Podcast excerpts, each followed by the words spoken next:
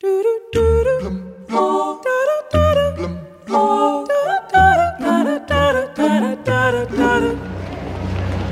to Hogwarts.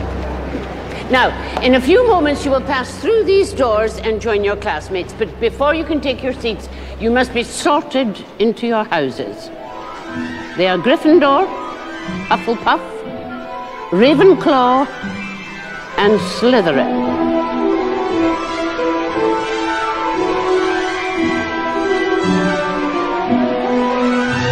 O lema de Hogwarts, o colégio de bruxaria e feitiçaria onde estudou Harry Potter, é Draco Dormiens Nunquam Titilandus e significa nunca faças cócegas a um dragão adormecido.